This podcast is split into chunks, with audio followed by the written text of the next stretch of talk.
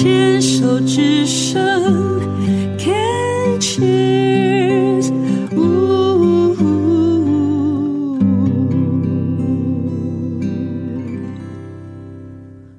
牵手之声，静静过生活的童年如诗，邀您一起沉浸在如诗如画如绘本的童年记事。我是小镜子。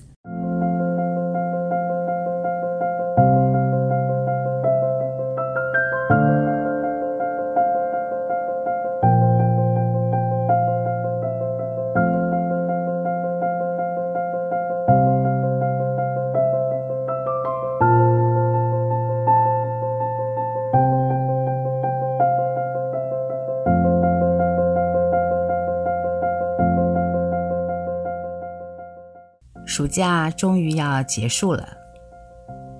暑假期间，高速公路上天天塞车，高铁则是人挤人。我上下班搭的车次班班客满，新闻也常播报热门景区人流不断。要不是工作的缘故，我想我应该是绝不会想出门的。上周末去了趟台南安平的渔光岛，还没开上渔光桥就开始塞车，海滩上密密麻麻挤满了人。学姐提醒，这是开学前最后一个周末，人潮涌现是正常的，玩一玩，收收心，回家赶暑假作业。望着夕阳沙滩，不禁回想起小镜子的暑假是怎么过的呢？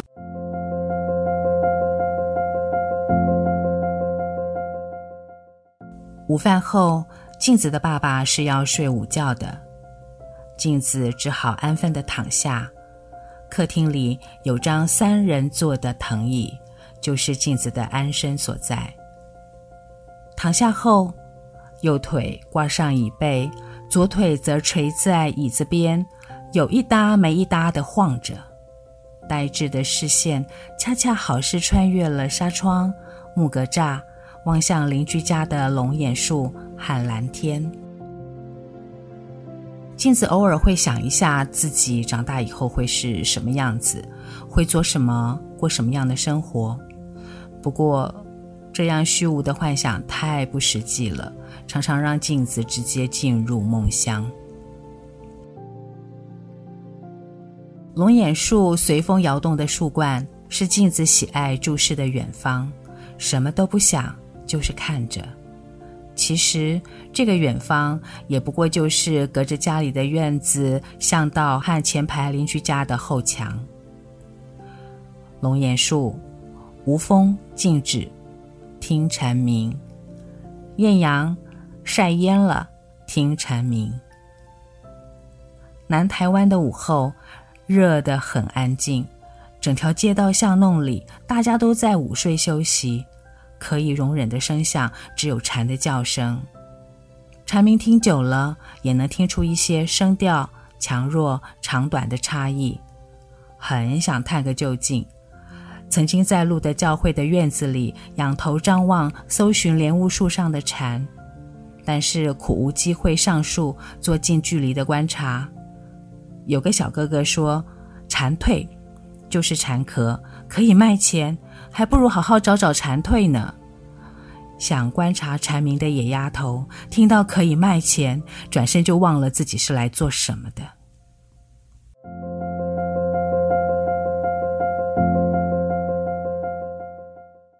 吃完午饭，发呆发懒的镜子，像滩烂泥撒泼在客厅里的藤椅上，好想出去玩。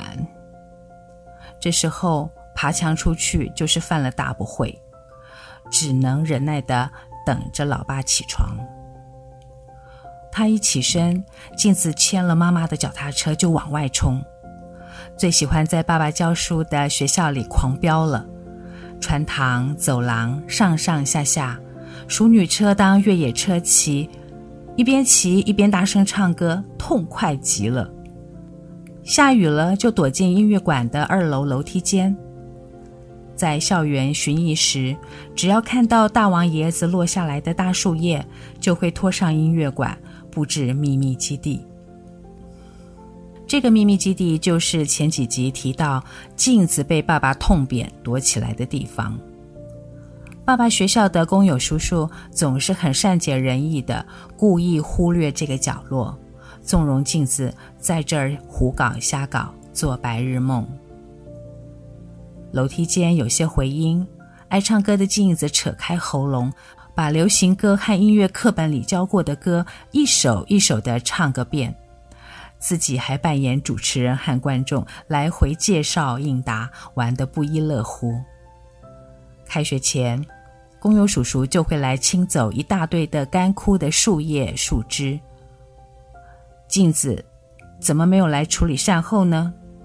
大人再怎么宠也不应该呀！原来啊，是被家里的大人压在家里写暑假作业呀。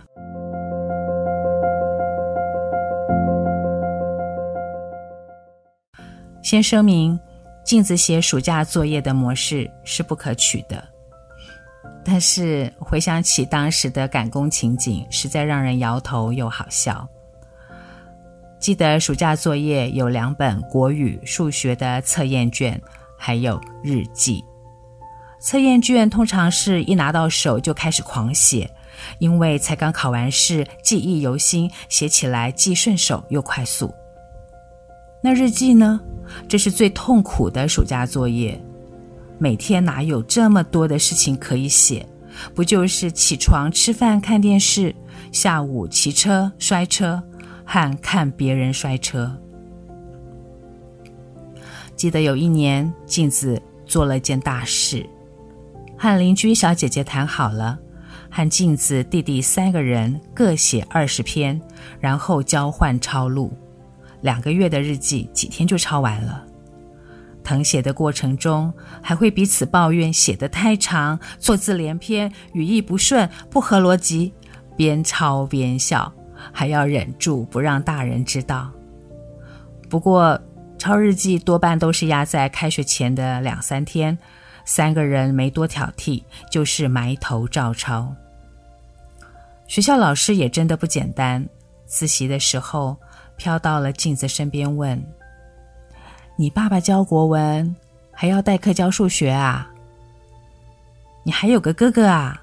他多大啦？”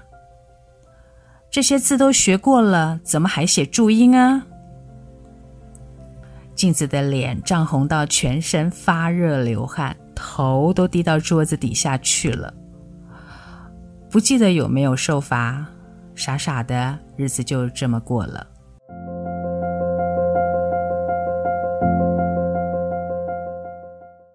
爸爸教书的学校是镜子最常鬼混的地方。小孩子们会把凤凰花的雄蕊拔起来玩拉钩的游戏，谁的花药头被拉掉了，谁就输了。地上的落花就够大家玩好一阵子。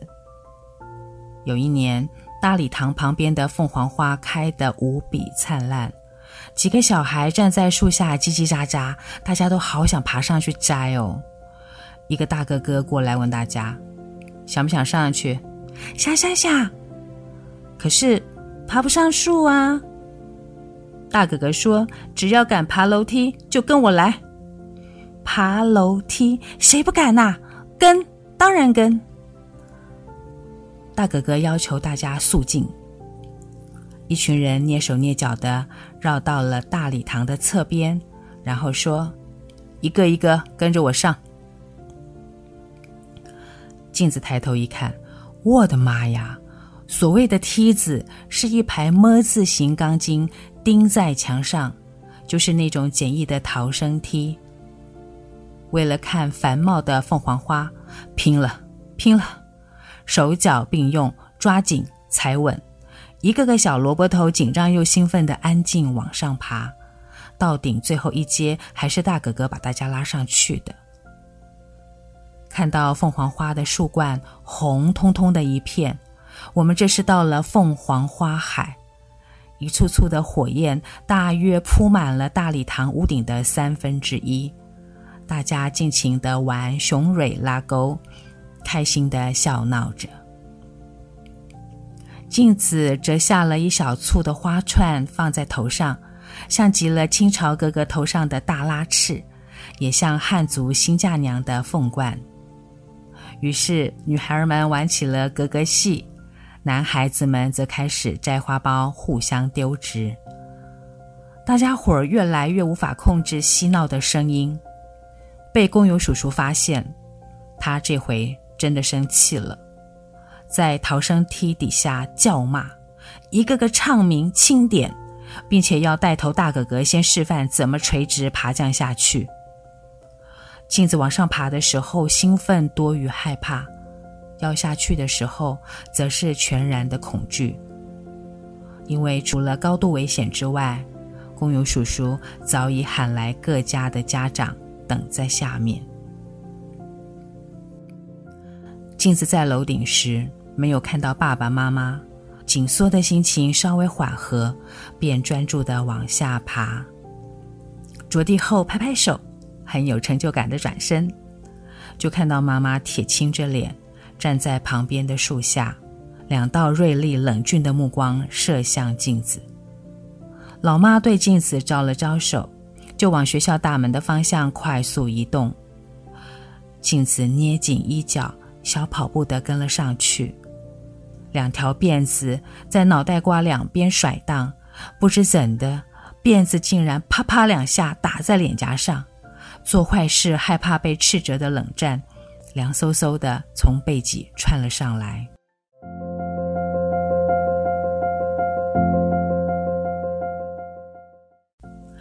镜子的暑假其实也不全然是如此的胡闹消磨时光啦。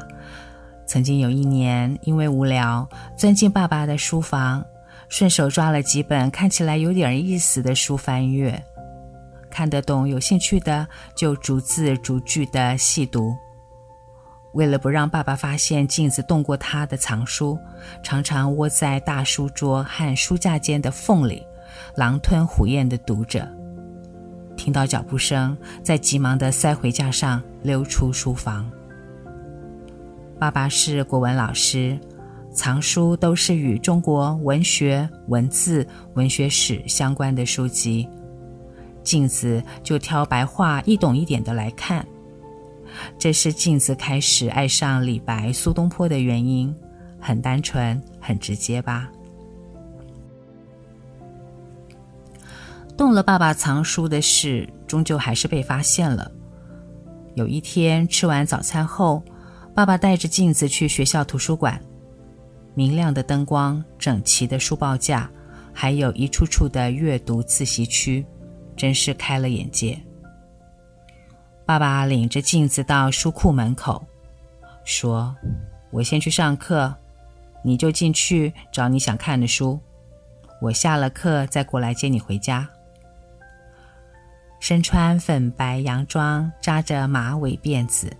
却穿了一双塑胶拖鞋的小镜子，张大嘴巴，仰头左右张望这个好大、好深、好安静的书库。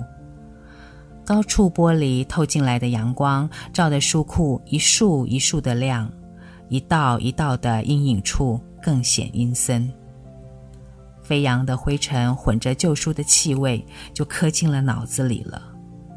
上大学的时候，每每进书库找资料的时候，熟悉的味道常又把镜子带回多年前的那个暑假。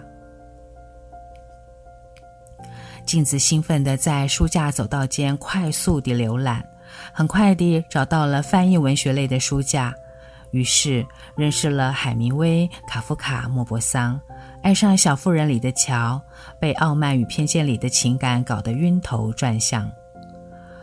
当年有些小说翻译得很拗口，怎么看也看不懂。但是有个成语形容镜子当时的状态极为贴切，那就是“生吞活剥”。说的文雅一些，就是书库架上能够看的书都被镜子浏览了一遍。那年夏天是镜子皮肤最白的一年。